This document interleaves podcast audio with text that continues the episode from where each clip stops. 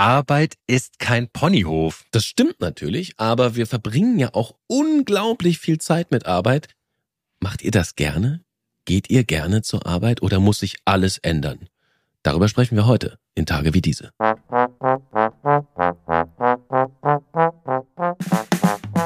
Tage wie diese. Das Wochenwichtigste aus Politik, Gesellschaft und Kultur. Jo Schück und Alex Bräucher fragen sich, was eigentlich gerade los ist. Tja, Jo. Oh, ich habe keinen Bock heute. Ich habe echt gar keinen Bock. Ist, Podcast machen ist ja auch, äh, Ja, ist ja. ja. auch, ist ja auch Arbeit. Ja, ja, eh. Ja, man muss sich so vorbereiten, man muss so ein Mikrofon irgendwo reinstöpseln. Dann muss man so reden, Hm. sich auseinandersetzen mit Meinungen und Hm. Themen und so. Ist schon auch Arbeit. Ich habe nicht so viel Bock eigentlich. Hm. Eigentlich finde ich Arbeiten doof. Ja, du, Wollen wir nicht, wollen wir nicht in die Ferien fahren lieber? du willst dich also jünger machen, als du bist. Denn uns, Was meinst du damit? unser Thema heute ist nämlich, haben die jungen Leute eigentlich keine Lust mehr auf Arbeiten? Und was ist genau. eigentlich Also los? erste Frage: Wer sind die? Sind sind wir auch die jungen Leute? Hm, ja. Für manche. Dann haben wir es ja. Für die manchen. Liebe, liebe Zuhörerinnen und Zuhörer im Altersheim, hier sind's eure jungen Buben. Die zwei Flitzpiepen aus der Penela-Klasse. Sag mal, aber jetzt mal ganz im Ernst. Arbeitest du gerne? Ja, also folgendermaßen. Lustigerweise stelle ich an mir fest, je älter ich werde, desto lieber arbeite ich. Woran liegt das? Weil du keinen Bock hast auf äh, deine Freundin oder auf Doch, Freunde doch, oder doch. woran liegt das? Nee, weil ich äh, einerseits glaube ich, liegt es daran, dass ich immer mehr das mache, was ich machen will. Also relativ viel Freiheit genieße und ähm, auch inhaltlich das mache, was ich machen will. Zum Beispiel diesen wunderbaren Podcast mit dir, Jo. Mhm. Und äh, zum anderen ist es so, dass mir so ja, und, und, und fast so ein bisschen wie einem der das Schlaf der, der, die, die, die Schlafmenge n- weniger wird, wird mir das Pflichtbewusstsein größer. Also das Älterwerden fühlt sich an, wie als ob das da so was, so, so, so ein Pflichtbewusstsein stärker wird. Oder das, das, was man früher so easy peasy gemacht hat, ohne schlechtes Gewissen, nämlich Zeit totschlagen oder chillen, wie es jetzt heißt. Äh, das fällt mir zunehmend nicht mehr so ganz leicht, so, so reuelos zu machen. Das heißt aber auch Pflichtbewusstsein. Arbeit ist eine Pflicht, die du erledigen möchtest. Mhm. Ja, ja, das sitzt tief drin. Das ist ja sehr deutsch, ich weiß. Das sitzt irgendwie tief drin, dass, es so ein, dass man Arbeit machen muss. Ich meine, letztendlich müssen wir es ja eh alle machen, um uns zu ernähren, wenn wir noch nicht Privatiers sind. Aber mh, ja, das ist auch ganz unabhängig erstmal von, dem, von der Notwendigkeit des Arbeits, ist da so ein Pflichtbewusstsein entstanden, ja. Hm? Was, was macht dich, was ist der Antrieb für dich, dass du gerne arbeitest? Du hast gerade gesagt, du hast ein relativ hohes Maß an Freiheit, also Autonomie spielt offenbar eine Rolle. Was Mhm. noch? Ja, äh, mir fällt's total, äh, mir ist vollkommen klar, dass ich kreativ arbeiten kann. Das ist mir wichtig. Und ich merke halt, es gibt Dinge, in denen ich gut bin und denen ich nicht gut bin. Und äh, man sagt ja so, es gibt ja diesen schönen Spruch, Stärken, Stärken und Schwächen, Schwächen. Ne? Und dann wird man, wenn man, wenn man das äh, gerne macht, wenn man seine Arbeit gerne macht, wird man nie wieder im Leben arbeiten. Ist ja so ein beliebter Spruch. Ne? Und tatsächlich, solange ich kreative Arbeit mache, also sowas, was wir hier machen, journalistische Arbeit, Filme machen, TV-Formate entwickeln, Bücher schreiben, Bücher entwickeln, Bücher herausgeben, das macht mir alles so große Freude, dass ich es nicht wirklich als Arbeit empfinde. Klar, wenn ein gewisses Maß an, an Anstrengung erreicht ist und das persönliche sozusagen Stresslevel, dann wird es auch zu viel. Aber mir macht es eigentlich Spaß. Und wenn jetzt 95 Prozent der sogenannten jungen Leute, also Generation Z, was ist das ungefähr so Jahrgang f- 95 Mhm. bis 2010, ist das Mhm. richtig? Ja. Hm. Ich glaube ungefähr so. Mhm. Also die sogenannten jungen Leute, die Leute, die also vor kurzem ins Berufsleben eingestiegen sind, wenn 95 Prozent derer sagen, sie wollen äh, einen Job mit Sinn haben, Mhm. ist das dann legitim? Finde ich auch, ja. Also Oder sollen die sich mal nicht so anstellen? Nee, ich finde das durchaus. Ich, ich finde auch, ich mache Sachen, die ich nicht gerne mache. Zum Beispiel Steuererklärungen oder sowas. Ja, so Paperwork, das mag ich gar nicht gern.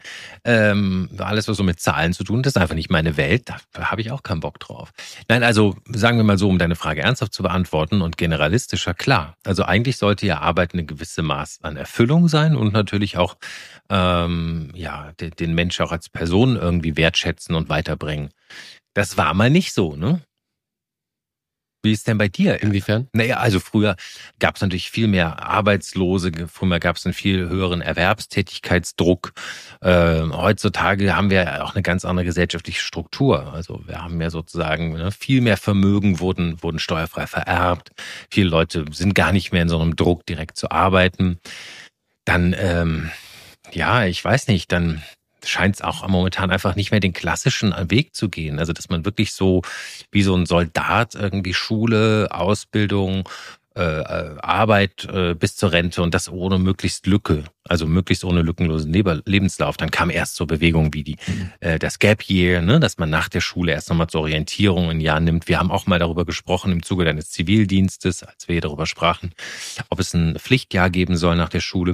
Und ähm, jetzt haben wir mehr diese Begriffe ja wie Work-Life-Balance in der jungen Generation, die eine Rolle spielen. Ne? Dass man also sich nicht mehr nur noch als, als Arbeitstier begreift oder die Existenz hauptsächlich darauf ausrichtet, einen sicheren Job zu haben. Das ist sicherlich so eine Anfangsjahrhundert Nachkriegshaltung, äh, äh, die lange in der Bundesrepublik ja auch ähm, vorrangig war.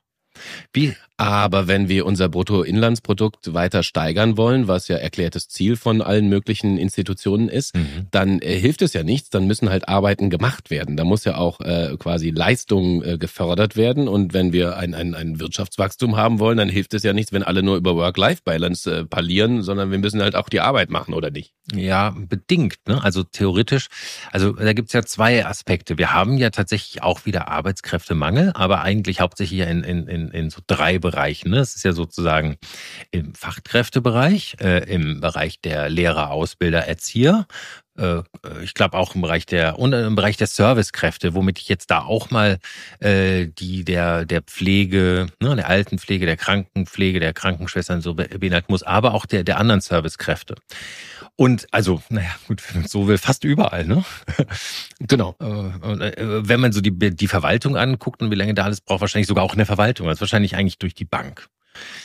Ähm, gut, wie kann man das ausgleichen? Mehr Kinder kriegen, das ist so unrealistisch. Ne? Also das ist, äh, das ist eher stabil bis rückläufig, die durchschnittliche äh, Geburtenrate. Oder halt Zuwanderung. Darüber haben wir auch schon oft gesprochen. Ne? Da gibt's natürlich auch deswegen den Ruf nach qualifizierter Zuwanderung. Aber generell, also um es mal hart zu sagen, wir brauchen auch die einfache Zuwanderung für den Arbeitsmarkt. Ne? Stichwort Servicekräfte. Und wir brauchen offenbar auch, wie es äh, hier äh, Kampeter, der vom Arbeitgeberpräsident gesagt hat, wir brauchen offenbar mehr Bock auf Arbeit. Denn Arbeit, äh, Stichwort Andrea Nahles, ist Arbeiten ist ja kein Pony. Sagt ausgerechnet die linke SPD-Nudel Andrea Nahles, ja? ja. Immer so der linke Flügel der SPD gewesen und jetzt auf einmal äh, Chefin der Arbeitsagentur und auf einmal äh, wird, die, wird die Peitsche geschwungen in der Sklavengaleere. Ich habe ein interessantes Interview gelesen ja. mit, äh, ich hoffe, ich spreche ihn richtig aus, Michael Colby, das ist ein Philosoph, äh, US-Amerikaner, glaube ich, hat in der Taz ein Interview gegeben und hat darüber gesprochen, dass wir weg müssen von der, von der arbeitszentrierten Gesellschaft und dass alle Leute, so wie du es gerade beschrieben hast, so wie ich es vielleicht auch beschreiben würde, die sagen, ey, ich arbeite eigentlich ganz gern, wenn ich einigermaßen autonom bin, wenn ich sinnstiftend arbeiten darf, wenn ich kreativ mich mhm. ausleben darf und so weiter, arbeite ich eigentlich ganz gern. Er nennt das eine ähm, wie adaptive Präferenz Präferenz. Eine mhm. adaptive Präferenz. Wir reden uns die Arbeit schön, weil wir keine Alternativen haben.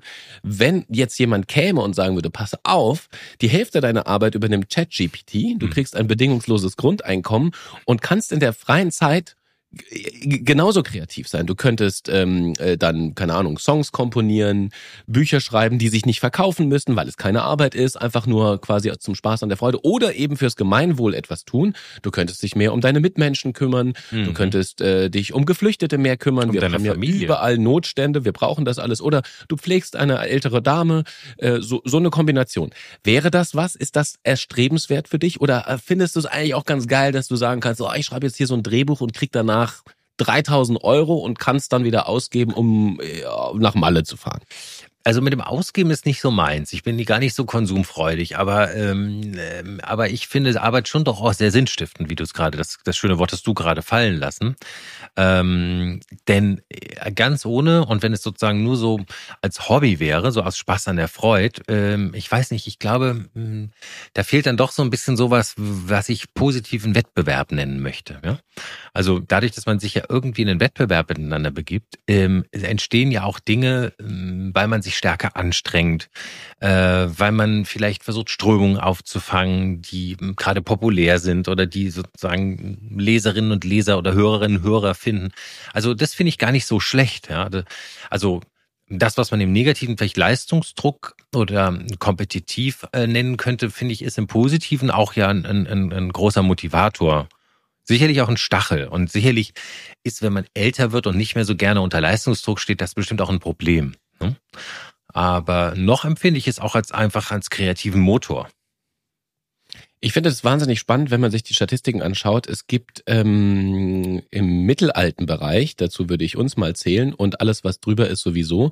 Diese Menschen arbeiten tendenziell immer mehr als die vereinbarte Wochenarbeitszeit. Mhm. Äh, so fünf bis zehn Stunden mehr teilweise. Das heißt, wir machen e-, eher mehr Überstunden, unsere, unsere Alterskohorte, mhm. als die jüngere Generation, also die sogenannte Generation Z. Mhm. Die macht nämlich, äh, arbeitet so viel wie, wie vereinbart ist. Mhm. Äh, damit stößt sie auf Widerstände, weil in teilweise in Unternehmen Menschen sagen, Moment mal, Digga, also du bist hier ganz jung, du bist hier gerade frisch von der Uni oder sonst woher gekommen und da musst du halt auch mal Überstunden machen. Und die sagen, nee, wieso? Wir haben doch hier einen Vertrag, da drin ist äh, vereinbart, ich arbeite, keine Ahnung, 35 Stunden also arbeite ich 35 Stunden oder eher weniger und nicht eher mehr. Also sind die jetzt die Faulis geworden? Äh, haben die Alten recht oder haben die Jungen recht, weil sie sagen, nee, Entschuldigung, wir haben hier eine Vereinbarung, an die halte ich mich? Also ich glaube, die Jungen haben recht, weil wir ja letztendlich, wie du schon sagst, dass wir so aus so einem Übererfüllungspflichtbewusstseinsgedanken, der vielleicht auch so ein bisschen nachkriegsmäßig ist, äh, immer so zu, zu viel gearbeitet haben und einfach auch Überstunden quasi auch verschenkt haben. Das ist ja an sich ja auch nicht korrekt. Ne? Also mir ist das aufgefallen im Film, im Filmgeschäft. Da war es früher ja gang und gäbe. Da hat man gesagt, wir drehen das Ding ja, wir drehen so lange, bis es fertig ist. Und wenn wir ja vier Überstunden machen bis 0 Uhr und ihr seid am Morgen, nächsten Morgen wieder um 9 da, egal, euer Problem. Ihr habt ja hierfür unterschrieben, ihr wollt das ja machen, ist ja auch geil, ist ja Film. Das gehört halt dazu. Ja.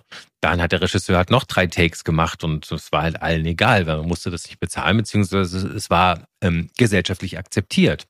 Und an sich ist das total korrekt. Und jetzt neuerdings, seit ein paar Jahren, wird im Filmbetrieb ganz regulär nach äh, äh, äh, also wie sagt man, äh, vertraglicher Tarifvertrag. Arbeitszeit ab, Tarifvertrag abgerechnet.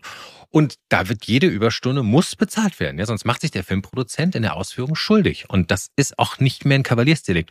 Und das finde ich total korrekt. Ne? Sind ja Menschen. Ja, ich finde das auch korrekt. Ich finde, ich bin ein bisschen neidisch darum, denn die, mhm. also die sogenannte Generation Z hat ja das, ähm, das Glück in Anführungszeichen, dass sie eine wahnsinnig dicke Verhandlungsmacht haben, weil wir haben einen extremen Arbeitskräftemangel. Ja. Das heißt, jüngere Leute können sich äh, Jobs eher aussuchen, zumindest ab einer gewissen, ab einem gewissen Bildungsgrad, können sich Jobs aussuchen, können Forderungen stellen, können, können Verträge eben eingehalten sehen wollen, weil sie ansonsten sagen, ey Leute, wenn ihr nicht mitmacht, dann gehe ich halt zu einem anderen Unternehmen. Das heißt, sie haben eine viel größere Verhandlungsmacht, als es äh, unsere Generation vielleicht damals hatte. Also ich will das hm. gar nicht, ich will mich jetzt gar nicht äh, irgendwie, irgendwie, ich will gar nicht rumjammern, weil also zumindest uns beiden geht's ja überhaupt nicht schlecht, was Arbeitszeiten hm. und so weiter anbelangt. Aber ähm, die Verhandlungsmacht ist eine ungleich größere geworden. Und es gibt es Menschen, die sagen, stell dich auf die Generation Z ein oder stell dein Unternehmen ein. Also das ist das, das der eigentliche, der einzige äh, Druckpunkt, den die jüngere Generation gerade hat. Sie werden, sie werden in Sachen Corona, Klimakrise, Wahlverhalten etc. immer benachteiligt auf allen Ebenen. Aber im Arbeitsmarkt mhm. haben sie zum ersten Mal und eigentlich wahrscheinlich das einzige große Druckmittel, was sie in der Hand haben. Und das finde ich, ähm, finde ich wahnsinnig spannend, mhm. weil natürlich jetzt viele Ältere sagen, also siehe Kampeter, äh, wir brauchen mehr Bock auf Arbeit, aber ich glaube, wir brauchen gar nicht mehr Bock auf Arbeit, wir brauchen einfach Bedingungen. Wir haben ja sowas wie, man bräuchte so eine Art Zahlungsmittel, was, was für alle gleich äh, erreichbar ist, womit man Jobs attraktiver machen mhm. könnte. Mhm. Ähm, Geld, Geld. Ja, wir, wir müssen Geld erfinden. Das heißt, wenn du die Leute gut bezahlst und das Umfeld ja. stimmt, dann bleiben sie auch bei dir. Ähm, und ich finde das selber absolut legitim, dass Leute sagen, nee, ich ähm, will halt diese 35 Stunden voll machen. Und vielleicht hat ja auch dieser Michael Colby recht, indem er mhm. sagt, wir müssen weg von der arbeitszentrierten Gesellschaft, wo sich alle nur noch über ihren Job definieren. Ne? Ich kenne das selber. Also ich weiß nicht, ja. das ist ja so ein typisches Generationending auch. Äh, mein Vater zum Beispiel, der hat viel gearbeitet und ich habe ihn tatsächlich auch gar nicht so oft gesehen.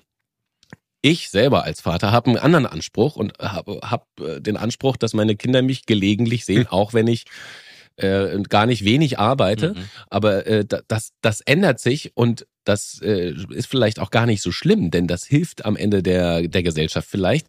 Aber was machen wir jetzt mit dem Gegenargument, mhm. was ich vorhin schon angesprochen habe? Mhm. Die Arbeit muss ja irgendwie getan werden. Also wenn wir zu wenig ja. Leute haben, dann müssen ja eigentlich die Leute jetzt mehr arbeiten, oder nicht? Also, ich glaube, wir müssen dann zu einem anderen Verständnis kommen, auch in den Konzernen, letztendlich, ähm, dass man vielleicht das ganze Konzept der, der absoluten Shareholder Holder Value nochmal umdenkt, indem man nämlich denkt, wenn der Arbeitnehmer eine relevante Ressource ist, um es jetzt mal so hart zu sagen und auch durchaus schon mal in Unternehmersprech, ähm, dann gilt es ihn zu pflegen und zu hegen, denn er ist ein, ein wichtiger Teil, den wir nicht ersetzen können.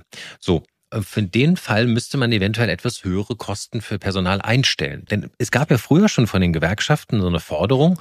Ähm, ich weiß nicht, ich glaube in den 80er Jahren hat die IG, IG Metall schon mal die 32-Stunden-Woche gefordert. Übrigens auch nicht unter dem Gedanken, dass die Bänder dann leer stehen, sondern nach dem Motto, dann kommen mehr Leute in Arbeit. Also Ne? Wenn nicht ein Mann 40 arbeitet, sondern 32, dann sind äh, acht Stunden frei und dann macht es bei äh, ein paar Unternehmern schon wieder einen weiteren Arbeitsplatz. Also wieder jemand in Lohn und, Lohn und Brot.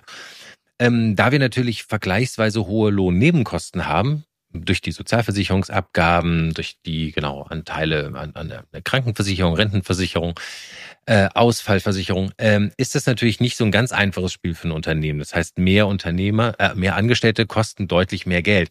Aber vielleicht müsste man dort zu einem besseren Verständnis kommen. Ne? Also weil, wenn jetzt Arbeitgeberpräsidenten sagen, wir brauchen dringend Fachkräfte, holt ihr uns ran, ne, dann wäre vielleicht auch einfach mal zu sagen, du, dann schaff doch mal Arbeitsrahmenbedingungen, die grundsätzlich besser sind. Und da kann man ja mal mit kleinen Schritten anfangen. Ne? Das ist ja klar, es ist ein, ein Change-Prozess. Da kann man mit kleinen Minischritten anfangen, äh, die dann dazu führt, dass Arbeitnehmer es vielleicht so wahrnehmen wie wir. Arbeit macht Spaß, Arbeit ist sinnstiftend und Arbeit macht mich nicht kaputt. Und außerdem bin ich ich äh, mehr als jemand, der sich morgens zur Arbeit schleppt, abends von der Arbeit kommt, gerade noch schafft, sich zu duschen, einzukaufen, äh, Essen zu kochen äh, und dann vielleicht noch einen, einen Film oder ein Buch schafft und dann schon wieder schlafen muss, um am nächsten Morgen wieder anzufangen. Ne? Also Eat, Sleep, Work, Repeat, ja. Das ist ja, das ist ja keine sinnhafte Tätigkeit. Und vielleicht ist es schön, wenn man einfach jeden Tag auch nochmal zwei Stunden hat, äh, in dem man seine Familie sehen kann, seinem Sport ausgiebig nachgeben kann. Ähm, Müßiggang, Theater, Ausstellungen, alles, was du normalerweise als Arbeitnehmer halt nicht schaffst, musst du alles an einem Samstag machen. Ich glaube, dass ähm, der wesentliche Paradigmenwechsel liegt darin, mhm. dass wir äh, nicht mehr Zeit messen sollten, mhm. sondern Ergebnisse. Das geht in manchen Jobs besser als in anderen Jobs, ist mir vollkommen mhm. klar. Aber ich erinnere mich an eine Begebenheit, als ich ganz jung, als, als junger Mensch beim ZDF angefangen habe und zum ersten Mal auf den Lerchenberg gegangen bin. Der Lerchenberg, dieses, dieses Raumschiff, was da in Rheinland-Pfalz gelandet ist, äh, irgendwie aus den 60er Jahren. Da ist morgens um drei Minuten vor neun eine Blechlawine reingefahren mhm. und um 16.59 Uhr ist die Blechlawine wieder rausgefallen, fahren, damit man Punkt 17 Uhr an der Schranke vorbei war, weil da endete die Arbeitszeit. Das ist natürlich jetzt total pauschal gesagt und die meisten ZDFler arbeiten viel ganz anders und da hat sich eh alles geändert. Aber mhm. damals hatte ich so dieses, das war so für mich das Sinnbild, ja. ähm, wie, wie Menschen nach Arbeitszeit ihre, ihr, ihr, ihr Leben takten müssen auch, weil, mhm. weil der Arbeitgeber, ich kenne das auch, äh, ich war eigentlich mit meiner Arbeit fertig und da sagt der Chef, ja, Entschuldigung, aber es ist noch nicht 17 Uhr, du bleibst mal schön hier oder 17.30 keine Ahnung, welche Uhrzeit wir hatten.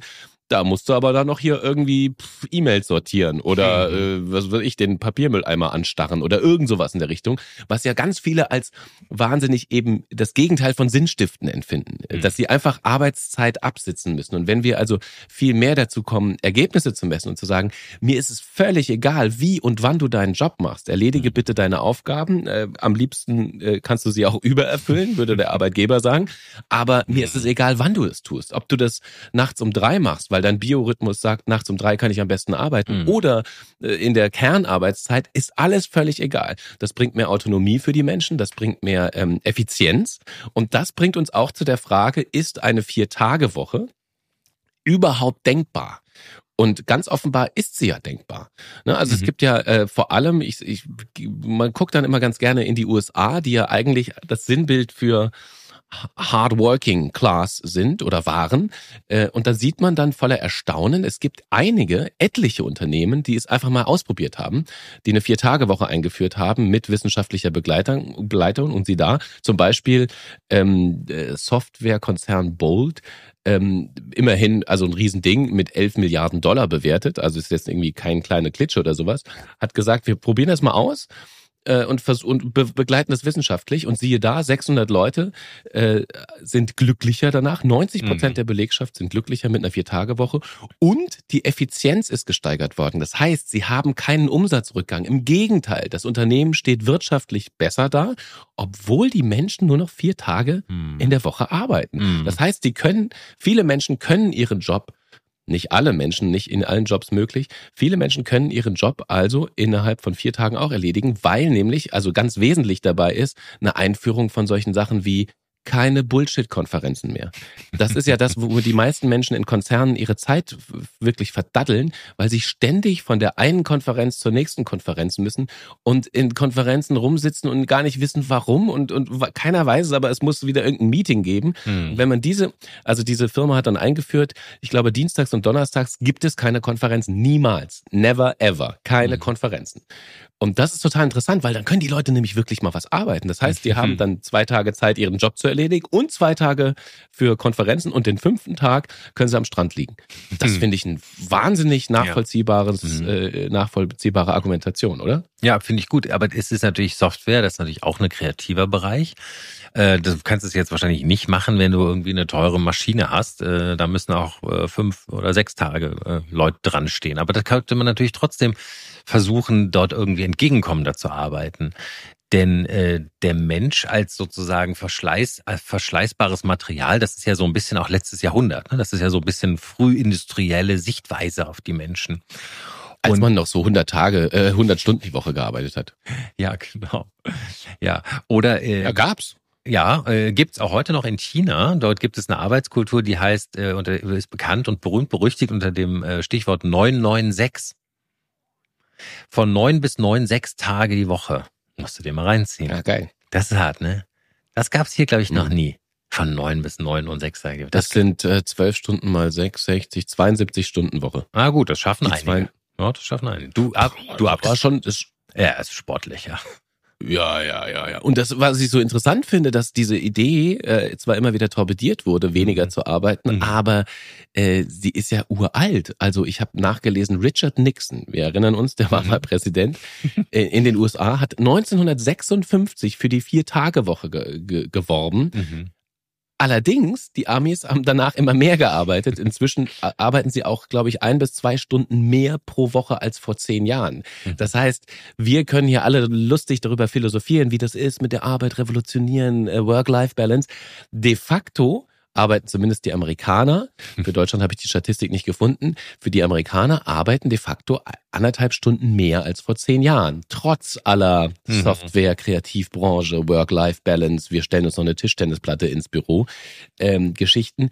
Das zählt offenbar nicht für die große Masse. Also mhm. wir sind, äh, wir führen hier Diskussionen, die mh, mm, in der Realität noch nicht abgebildet sind. Ja, es ist auch ein bisschen so, wenn man über die Grenzen schaut, in die Nachbarländer, da ist es auch nicht unbedingt so. Also äh, man hat da ein bisschen so das Gefühl, es ist auch eine Wohlstandsdiskussion, weil sich das Land das leisten kann.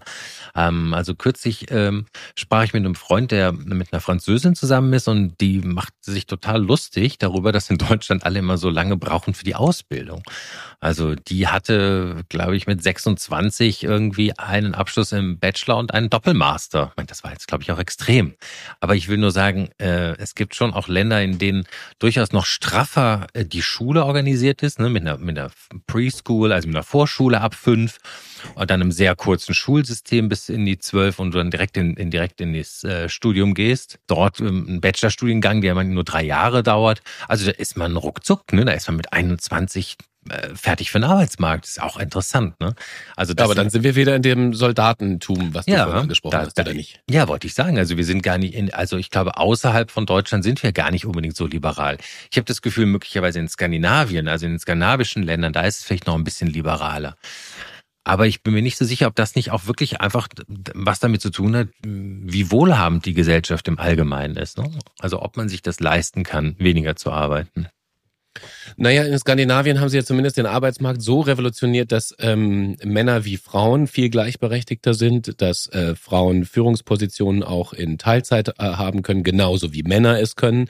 Ähm, also ich glaube, eine, eine, eine Liberalisierung, eine Flexibilisierung von Arbeitszeiten, das ist schon der richtige Schritt und mhm. äh, der kann, der, also man muss ja fragen, woher kommt das, woher kommt das, das wirtschaftliche Wachstum? Woher kommt der wirtschaftliche Wohlstand, den eine äh, Nation hat? Da haben zwar manche skandinavische Länder mit, mit keine Ahnung, äh, Ölvorkommen äh, und so weiter vielleicht ein bisschen Glück gehabt, aber nicht alle. Mhm. Also es ist ja nicht so, dass in Skandinavien überall das Gold vom Himmel regnet. Mhm. Also die haben ja eine Wirtschaft so aufgestellt, dass mehr Menschen teilhaben können und dass mehr Menschen auch flexibel teilhaben können. Und das ist ja genau das, was sich auch andere Menschen wünschen. Und ich glaube, dann muss man nicht eher die Frage stellen, ähm, stellt euch mal nicht so an, so ist es halt, wir brauchen hier Wirtschaftswachstum, also äh, gebt mal ein bisschen Gas, sondern die Frage ist, äh, was ist denn eigentlich das Ziel von Arbeit? Ist das Ziel von Arbeit am Ende Geld, Wirtschaftswachstum oder ist das Ziel von Arbeit, die Menschen sind glücklicher? Mhm. Und das, äh, äh, das erscheint mir doch ein wesentlicher Punkt. Also wenn du flexible Arbeitszeiten hast, ein hohes Maß an Autonomie hast, an einer sogenannten sinnstiftenden Arbeit, dann sind die Menschen glücklicher. Und mhm. wenn das unser ho hohes Ziel sein muss, dann müssen wir unsere Arbeitswelt ganz offenbar äh, mindestens mal reformieren. Mhm. Und äh, das haben äh, offenbar manche skandinavischen Länder bis schon geschafft. Und siehe da, alle Studien weisen darauf hin, ja, die Menschen sind tatsächlich etwas glücklicher. Ähm, und zwar, weil sie eben eine sinnstiftende, autonome, selbst, ähm, selbst ähm, zusammengestellte Arbeit nachgehen können. Und das muss eigentlich der Punkt sein. Und sie muss auch noch, also sie muss auch noch einigermaßen bezahlt sein. Aber ja. wie ich gerade schon dargelegt habe, in manchen Branchen ist eben eine Effizienzsteigerung möglich, ohne dass die Menschen sich kaputt mhm. arbeiten, weil sie einfach weniger Bullshit-Jobs machen müssen. Mhm. Ähm, und das muss das große Ziel eigentlich einer Arbeitsmarktreform sein, glaube ich. Glaube ich auch. Und ich könnte mir auch noch vorstellen, äh, Thema Gratifizierung, also Bezahlung, dass man möglicherweise auch nochmal an die gute alte Mitarbeiterbeteiligung rangeht. Ne? Dass man sagt, Leute bekommen, wenn sie gewisse Ziele erreichen, auch noch einen Bonus. Oder bekommen Anteile. Also soweit ich mich erinnere, ist Volkswagen ja dir zu einem gewissen Anteil ja dem Staat Niedersachsen, äh, dem, dem, ja, dem Bundes, Bundesland Niedersachsen gehören. Ähm, die sind ja teilweise, haben die ja auch so Arbeitnehmerprogramme. Das weiß nicht, wenn du da zehn Jahre am Band gestanden hast, kriegst du halt auch ein paar Aktien von dem Haus. Was ja auch erstens, glaube ich, sehr fair ist und zweitens ja auch dich bindet, also emotional, loyal und gleichzeitig dir auch noch mal ein bisschen extra Money gibt für deine Treue und deine Zeit, die du da verarbeitest oder verbringst. Also sowas finde ich auch, sollte man auch noch mal drüber nachdenken. Ne? Ich habe man nicht sozusagen Unternehmen, äh, Arbeitnehmer am, am wirtschaftlichen Erfolg der Unternehmen beteiligt. Das kann ja klein sein, das kann ja im kleinen Prozentbereich sein, aber ich denke, das ist doch ein schöner Bonus. Dann weißt du auch, wofür du geschafft hast. Genau, da sind wir natürlich bei den, beim, beim Geld. Also beim ja. Geld ist es ja, wir sind ja gerade mittendrin in den ganzen Tarifverhandlungen. Äh, die, mhm. die Deutsche Bahn hat gerade angekündigt, die Gewerkschaften der Deutschen Bahn, äh, da werden Warnstreiks kommen, vielleicht gibt es sogar einen längeren Streik. Mhm. Wir hatten äh, bei der Deutschen Post gerade eine große Verhandlung. Es gab also in verschiedenen Branchen gerade Riesenverhandlungen und wir reden über Lohnsteigerungen von so 10 bis 15 Prozent, die da Menge. diskutiert werden. Ja. Da, da schlackern dem einen oder anderen schon die Ohren. Äh, und trotzdem gerechtfertigt, ja, nein, Tja, Was sagt unser Arbeitsmarktexperte Alex Bräucher? ich kann es dir nicht so genau sagen, ob es gerechtfertigt ist. Ich glaube, argumentiert wird ja auch mit, den, mit dem hohen ähm, Kaufkraftverlust durch die Inflation, der schon mal mindestens ausgeglichen werden muss. Deswegen schon mal der hohe Sockelbetrag. Ich persönlich finde es gefühlt auch ein bisschen viel. Also, mh, mm, du weißt, wir arbeiten in einer Branche, in der wir seit Jahr und Tag keine Lohnerhöhungen mehr sehen. Ja, also vielleicht kriegt man alle paar Jahre mal was durch, aber bei uns ist eigentlich, wird überhaupt nicht an irgendeiner Konjunktur oder an irgendeinem Erfolg bezahlt. Ähm, insofern finde ich das schon auch subjektiv klingt es bisschen happig. Ich kann aber auch verstehen, dass man wenigstens einen, Ausgleich der, des Kaufkraftverlustes haben möchte. Und das ist ja wohl durch die Inflation mal locker zehn Prozent. Ne? Ich weiß nicht genau, wie viel. Und man muss ja sagen, äh, die Inflation ist das eine, aber die Reallöhne, das heißt die mhm. inflationsbereinigten Löhne sind von 2021 auf 2022 um 3,1 Prozent gesunken. Mhm. Also die Menschen verdienen über Jahre hinweg immer weniger. Das mhm. äh, kann man, da kann man so festhalten. Dann kam die Inflation hinzu und dann ist es also meiner Meinung nach vollkommen legitim, dass da erstmal hochklingende Forderungen gestellt werden und wenn sich dann ein ähm, Frank Schäffler von der FDP, meiner Lieblingspartei, äh, hinstellt und sagt, ja. diese Deutsche Post, diese Gehaltssteigerung um 20 Prozent ist ein verheerendes Signal für den Markt, äh, dann muss man zwei Sachen attestieren. Erstens nimmt er 20 Prozent, was de facto nicht die Lohnsteigerung ist, sondern 11,5 Prozent haben die deutschen Postler ausgehandelt. Ähm, er spricht dann irgendwie, glaube ich, über irgendwelche Azubis, die von ihren, keine Ahnung, 600 Euro jetzt auf einmal 10 Prozent so 660 Euro kriegen. Das wären dann also äh, 720 Euro. Das wären da tatsächlich die 20 Prozent, die er nimmt. Also er argumentiert mit falschen Zahlen und sagt, ähnlich wie du es so, so aus dem Bauch heraus gesagt hast, oh, das klingt aber alles ganz schön happig. Mhm. Wer soll sich das noch leisten können und wird nicht die Inflation dadurch noch viel mehr angesteigert? Und dann äh, gleichzeitig höre ich Kampeter, der sagt, wir brauchen mehr Bock auf Arbeit. Ja, Leute, wenn ihr den, mhm. den Menschen insgesamt immer weniger bezahlt, dann ist es ja auch klar, dass nicht mehr so viel Bock auf Arbeit da ist. Also wenn die Reallöhne de facto sinken, dann müssen wir uns auch nicht wundern, dass vielleicht auch aus dem Ausland nicht so viele Leute nach Deutschland kommen wollen, weil sie sagen, ja, Entschuldigung mal bitte, in anderen hm. Ländern kann ich einfach mehr Geld verdienen. Warum, was, hm. was soll das? Warum sollte ich denn kommen? Ja, plus, was du gerade schon gesagt hast, die Leute sind auch unzufriedener und das, es ist, verändert sich auch. Der, der, der Arbeitsmarkt ist zunehmend Arbeitnehmermarkt. Also sprich, der Arbeitnehmer kann es sich im Grunde aussuchen, wo er arbeitet. Und das heißt, er kann sich immer mehr auch die Bedingungen aussuchen und guckt nach Unternehmen, die einem gute Bedingungen äh, äh, geben. Ich habe zum Beispiel einen Bekannten, der kommt aus der, aus der Druckbranche, mit dem ich arbeite als, äh, als Verlag. Und der ähm, kehrt jetzt der Druckbranche den Rücken, weil ihm das alles zu aufwendig, kompliziert, Papier, Papier wird immer teurer, hohe Energiekosten, pipapo. Das ist nicht das Relevante, was ich sagen möchte, ist, der geht in den Bereich Social Recruiting. Was die machen, die gehen, also die bewerben in Social Media bewusst an bestimmte, in bestimmte Branchen an Leute, die noch Arbeit haben. Also die wenden sich nicht an Arbeitslose, um die wieder in Lohn und Brot zu kriegen.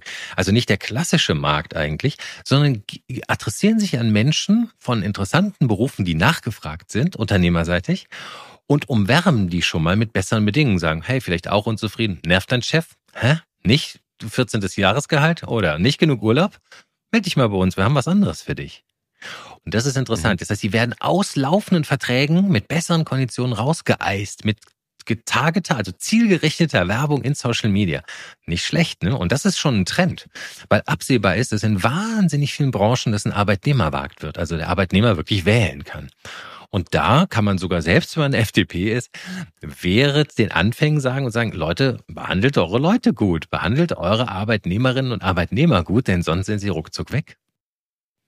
Genau, das ist ja auch das, was übrigens alle ähm, äh, kapitalismusgetriebenen Personalberatungs- und Unternehmensberatungsagenturen sagen, also Ernst Young und wie sie alle heißen, mhm. äh, Berger, Roland Berger und so weiter, alle sagen, ihr müsst eure Personalabteilung so aufstellen, dass sie in der Lage ist, ähm, potenzielle Bewerber und Bewerberinnen auch wirklich anzuziehen. Da reicht mhm. es eben nicht zu sagen, hier, Schätzelein, du hast hier mal einen kurzen Arbeitsvertrag, viel Spaß dabei und jetzt arbeite dich bitte tot. Du musst wirklich den Leuten inzwischen was anbieten anbieten. Und ich glaube, das ist im, also es ist zwar nicht gewollt, das ist ja nicht aus, mhm. einer, aus einer Überzeugung heraus entstanden, nach dem Motto, wir wollen jetzt unsere Arbeitswelt revolutionieren, sondern aus der Not heraus entstanden, dass es einfach zu wenige Bewerber und Bewerberinnen gibt. Mhm. Aber trotzdem führt es mutmaßlich in die in die richtige Richtung, nämlich, da komme ich wieder zum Philosophen zurück, ähm, zu Colby, der sagt, wir müssen weg von der arbeitszentrierten Gesellschaft. Und wenn wir das wirklich wollen, dann ist das jetzt das Momentum, was man ausnutzen kann. Ja. Ähm, was wir da gar nicht besprochen haben, von wegen Geld und Arbeit und Leistung muss sich wieder zählen, äh, lohnen. Ähm, Frauen verdienen 18 Prozent weniger als Männer. Verdient? Nee, natürlich nicht. Letztendlich äh, ist das, das alte Argument ist ja, Frauen fallen irgendwann mal aus, weil sie Kinder kriegen. Und äh, das mhm. ist ja auch ein mhm. ziemlich, ziemlich hohler Gedanke, ne? Weil ich meine, würde man Frauen jetzt weiterhin dafür bestrafen, dass sie Kinder bekommen, ist ja der einzige Effekt, dass sie nicht mehr so viele Kinder bekommen, was dazu führt, dass es noch weniger Arbeitnehmer gibt. Also selbst aus einer kapitalistischen Logik völlig sinnlos. Und abgesehen davon, ich meine, auch jeder Mann hat eine Mutter äh, jeder ist mal geboren worden und war froh, wenn Mutter ein bisschen Zeit hatte und nicht unter Druck war. Also finde ich total unmöglich, dass Frauen weniger verdienen als Männer. Ganz ehrlich. Äh. Jetzt, aber wir können es ja mal aufdröseln. Es gibt ja das ja. Gegenargument. Diese 18 Prozent, da, äh, das steckt ja, steckt ja vieles drin. Und wenn man das bereinigt, also wenn man rauszieht, dass Frauen in tendenziell eher in schlechter bezahlten Berufen und Branchen arbeiten, wenn man rauszieht, dass sie eben mehr in Teilzeit arbeiten und dass sie zwischendurch äh, äh, längere Zeit äh, wegen Kinderbetreuung aus, ausfallen, tatsächlich für den, für den, für die Lohnarbeit, äh, mhm. dann bleiben ja nur noch sieben Prozent übrig. Und da sagen also jetzt die Leute, ja, gut, also es ist blöd, wenn Frauen weniger verdienen als Männer, aber ich meine, es sind im Endeffekt nur sieben Prozent. Und das wiederum äh, wird dann zurückgeführt darauf, dass halt Frauen einfach, auch das statistisch bewiesen, ganz offenbar schlechter verhandeln. Also ganz mhm. offenbar gehen die aus derselben Gehaltsverhandlung mit weniger Geld raus. Also selbst hm. schuld. Naja, aber wir, naja, aber wir haben ja gerade gehört, dass es jetzt darum, nicht mehr nur noch darum geht, dass der Mensch möglichst billig eingekauft wird, sondern dass es darum geht, ihn wertschätzend zu zahlen und ihm wertschätzend gegenüberzutreten sollte man ja ohnehin auch schon aus menschlichen Gründen so tun, ja. Aber wir argumentieren ja jetzt sogar aus der härtesten kapitalistischen äh, äh, Personalabteilerlogik. Also selbst dahingehend. Aber ja, du hast recht, was muss man machen? Wo muss man anfangen? Man muss im Grunde beim Mindset anfangen, oder? Man müsste eigentlich, man müsste Leute eigentlich ähm, vielleicht trainieren, ihren Wert besser zu, ähm, ähm, äh, einzuschätzen und sich nicht so schnell ins Boxhorn jagen zu lassen. Ich weiß es nicht. Was denkst du? Ja, auf jeden Fall. Also ich meine, meine Frage war natürlich völlig rhetorischer Natur. Mhm. Es gibt auch dazu, gibt es ja ganz viele äh, Gegenargumente zu dieser sinnlosen äh, Behauptung, Frauen können einfach schlechter verhandeln und deswegen haben sie zu Recht sieben Prozent weniger auf dem Gehaltszettel. Denn ähm, es gibt da ganz viele Faktoren. Du hast gerade angesprochen, soziale Faktoren, dass Frauen immer noch, wenn sie nämlich stark verhandeln, dann werden sie gleich als zickig und hysterisch angesehen. Das ist ein Riesenproblem. Ähm, das heißt, viele Frauen gehen auch selbst in diese, in diese Rolle fallen sie zurück, die sie eigentlich gar nicht haben wollen, denn sie gehen davon aus, dass sie schlechter verhandeln können mhm. und dass es gar nicht so viel zu verhandeln gibt. Denn wenn sie stärker verhandeln, dann werden sie ja gleich wieder gedisst als hysterisch und aufbrausend und sonst was. Also verhalten sie sich quasi der Rollen konform und verhandeln dann auch weniger. Also alles eine selbsterfüllende Prophezeiung, die ganz viel mit Rollenbildern zusammenhängt. Die, die Bundeswehruniversität in München hat da eine, eine große Studie zugemacht und Aha. sie sagt auch, dass der eine Punkt soziale soziale Rollen und zweitens, mhm. Frauen haben wie, viel weniger die Möglichkeit zu verhandeln, also die Zeit überhaupt, sich auf, auf äh, krasse Verhandlungen vorzubereiten, weil sie eben so viel mehr Care-Arbeit übernehmen. Wenn du als Frau in Teilzeit arbeitest und äh, um Punkt 16 Uhr wirklich losrennen musst, der Stift muss fallen, weil du jetzt halt einfach die Kinder abholen musst, weil leider der Mann hat den besser bezahlten Job, also äh, arbeitet die Frau in Teilzeit, dann hast du gar keine Chance, noch eine halbe Stunde im Büro rumzuhängen und dich auf eine gute Verhandlung äh, in Sachen Gehalt vorzubereiten. Mhm. Also für Frauen äh, sagt äh, die Wirtschaftspsychologin, die diese Studie durchgeführt hat, die heißt Reif, für Frauen bedeutet es ein doppeltes Dilemma. Verhalten sie sich rollenkonform und verhandeln nicht, bekommen sie weniger Geld. Wenn sie aber mhm. verhandeln, werden sie sozial bestraft. Also so oder so, ja, egal ja. was Frau macht, mhm. Äh, sie hat quasi keine Chance. Von daher stecken in diesen 18% Gender Pay Gap steckt das ganze strukturelle Dilemma, mit dem sich diese Gesellschaft auseinandersetzen muss. Und es ist natürlich vollkommen Quatsch, dass Frauen äh, prinzipiell mhm, schlechter verhandeln können. Übrigens darf es auch kein Maßstab sein. Das Bundesarbeitsgericht hat dazu ein Urteil gehabt und hat gesagt, Verhandlungsmasse darf nicht der Maßstab für weniger Geld sein. Mhm. Und das finde ich hochinteressant. Also die mhm. Gerichte scheinen schon weiter zu sein als die Gesellschaft.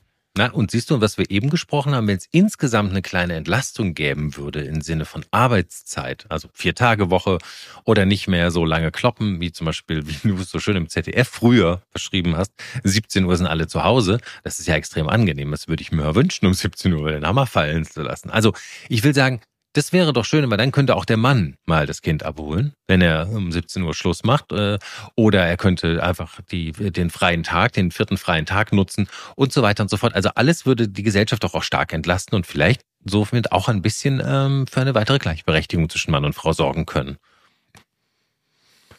Eine oder wir Frage. arbeiten einfach gar nicht mehr. Ja, geil. Du arbeitest doch total viel.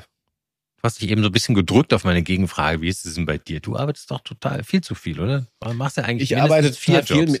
Ja, aber mir geht's tatsächlich so ähnlich wie, wie, wie du das Sprichwort vorhin angewendet hast. Also wer, wer das tut, was er liebt, der muss nie wieder arbeiten. Ja. Ich finde das schon, mir macht das tatsächlich, vieles macht mir Spaß, vieles macht mir aber auch nicht so viel Spaß. Ne? Also ich habe das große Privileg, einen grundsätzlich einen Beruf zu haben, der mehr Spaß als nicht Spaß macht und mhm. in, in aller Regel auch sinnstiftend ist. Aber natürlich, wie bei jedem Job, sind auch 20 Prozent Bullshit-Kram naja, dabei. Aber vor allen Dingen arbeitest, ja, ja. Also, na, arbeitest du vor allen Dingen viel, viel, viel, viele, viele, viele Stunden.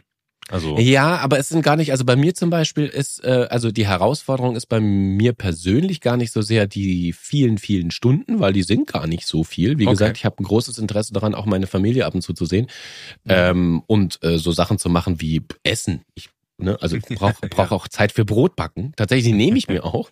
Äh, und, aber der, die Herausforderung sind eher die vielen Baustellen. Mhm. Also ähm, verschiedene Sendungen gleichzeitig oder Podcasts oder Bücher gleichzeitig zu Mhm. bearbeiten und das Ganze drumherum zu organisieren, das, das finde ich eher die Herausforderung.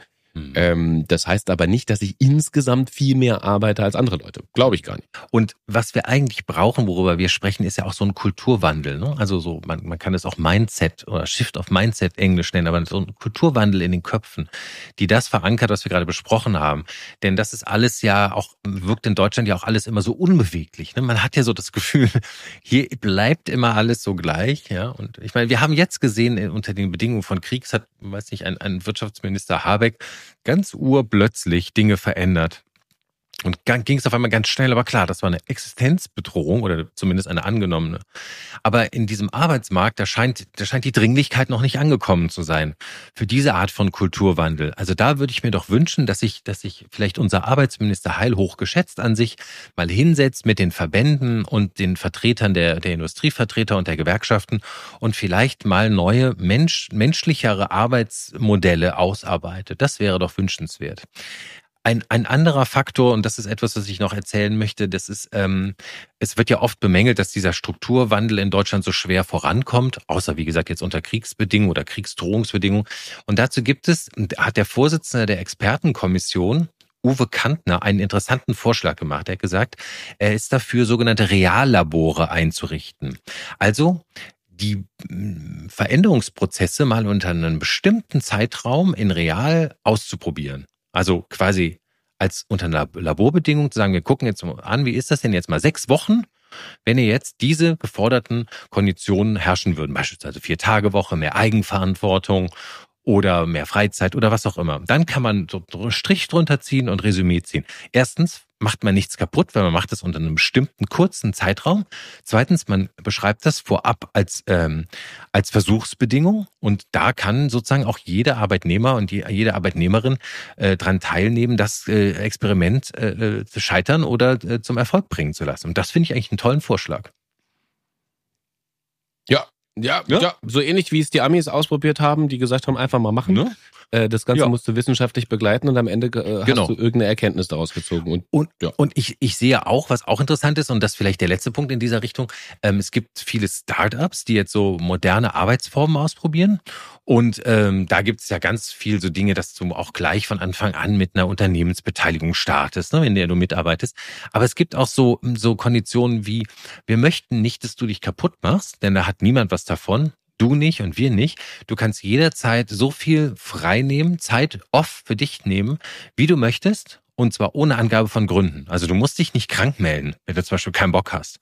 Oder dich ausgelaugt fühlst. Oder weiß ich nicht, weil äh, es deinen, deinen Familienmitgliedern schlecht geht. Du kannst jederzeit ohne Angabe von Gründen so viel Zeit offen nehmen, wie du möchtest, oder im Homeoffice arbeiten. So Sachen sind natürlich extrem erleichternd. Ne? Also das muss man sagen, wenn du so einen Job annehmen kannst versus einen normalen Job, wo du 38,5 Stunden die Woche im Büro äh, die Bank drücken musst, ist natürlich bitter.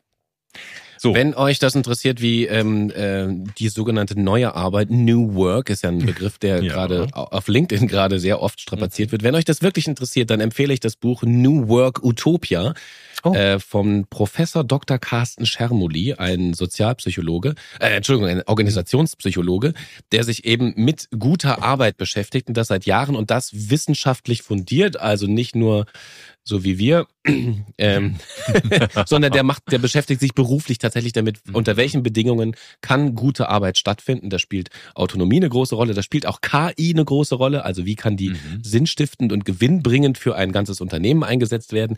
Wie kann also ein Unternehmen erfolgreich sein bei gleichzeitiger Superbehandlung äh, der Unternehmenden, also der Arbeitnehmer und Arbeitnehmerinnen? New Work Utopia, das äh, kleiner äh, Literatur, äh, kleine Literaturempfehlung an dieser Stelle. Super.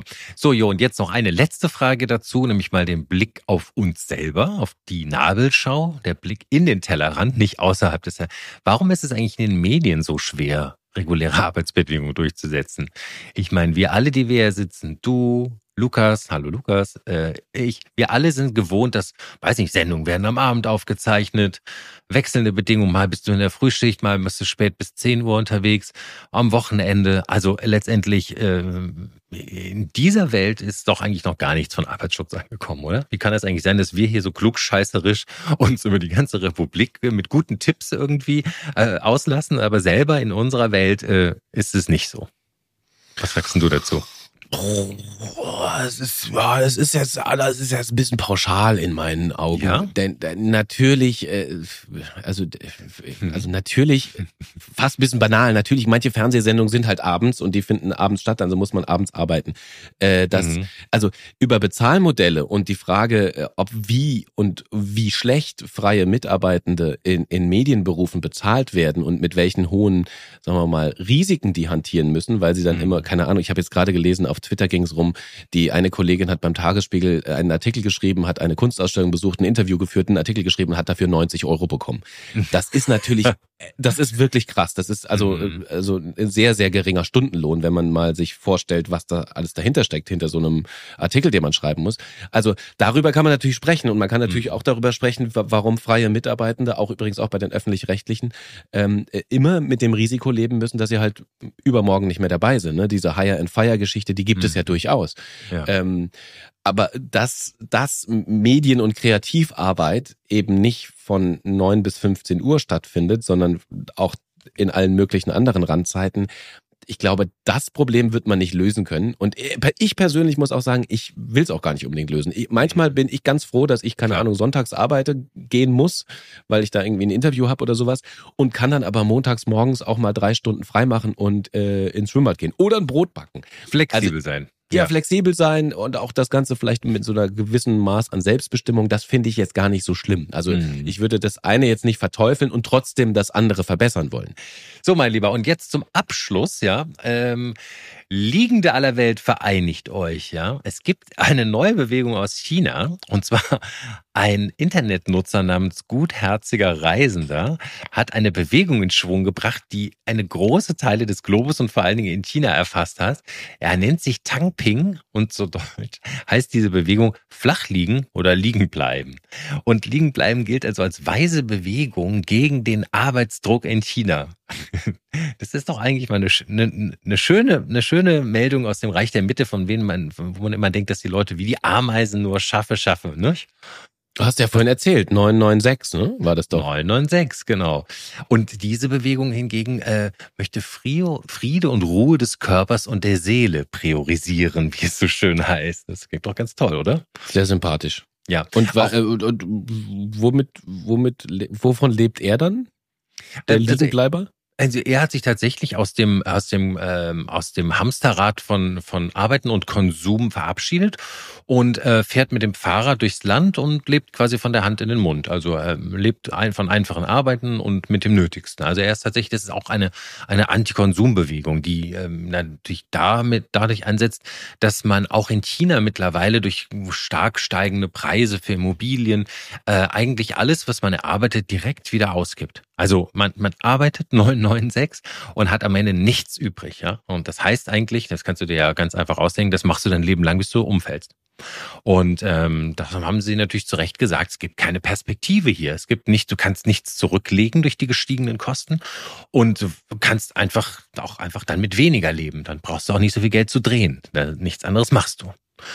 Und ähm, interessanterweise gibt es auch in den USA schon eine Bewegung, die heißt ein bisschen anders. Dort nennt man das eigentlich Quiet Quitting. Ja, das geht aber auch darum, dass man sozusagen die, die spiralförmige Entwicklung der Gesellschaft aufhält, indem man also innerlich seine Kündigung einreicht wie es eigentlich heißt, diese Bewegung. Ja? Das heißt zwar Dienst nach Vorschrift macht, aber innerlich überhaupt sich nicht mehr verrückt macht. Das ist kein Stress mit aus der Arbeit nimmt, nur das Nötigste macht, so wie du es eben von, von Generation Z vielleicht angedeutet hast, also nur äh, Dienst nach Vorschrift und zwar im System bleibst und sozusagen von dem System dich weiter ernähren lässt, aber eigentlich innerlich völlig unmotiviert bist.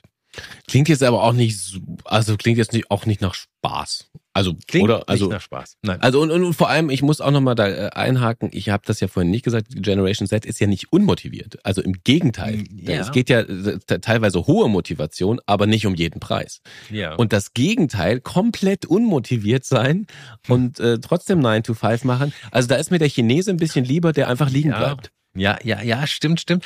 Aber es ist so, es, es wird beschrieben als die Abkehr von der, jetzt kommt natürlich Begriff, von der sogenannten Hustle Culture, also von der, von der Kultur, dass man immer mehr arbeiten will, immer mehr äh, leisten will zugunsten des Unternehmens und sich ähm, seine ganze Freizeit dafür opfert.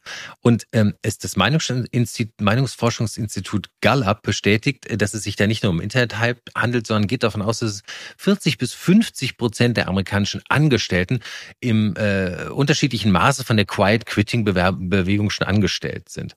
Und ähm, Sie sehen hier also einfach eine, eine ganz große, ja, also eine gro ganz große innerliche Veränderung gegenüber Arbeit. Also diese alte Angestellten-Doktrin, ne, dass man, dass man fleißig sein muss, dass man sein Leben lang arbeiten muss, das bricht langsam. Und es sind all diese Dinge, die werden dort auch gefordert, die wir vorhin besprochen haben. Mehr Selbstverwirklichung, die Persönlichkeit des Arbeitnehmers soll eine größere Rolle spielen. Und letztendlich will man auch mehr Zeit für sich und seine Familie und sich nicht mehr äh, rund um die nur noch mit den Gedanken um die Arbeit beschäftigen. Damit schließt sich der Kreis vom Anfang dieser Folge. Die Arbeitswelt steht ganz offenbar vor einer großen Revolution und herausgefunden und mit wunderbaren Beweisen hat das Alexander Bräucher. Meine Damen, meine Herren und alle davor und dazwischen und danach und da oben und da drüber. Wir müssen alles erwarten. Auch das Gute. Amen. Tage wie diese mit Alex Bräucher und Jo Schück. Eine Produktion von M hoch 2.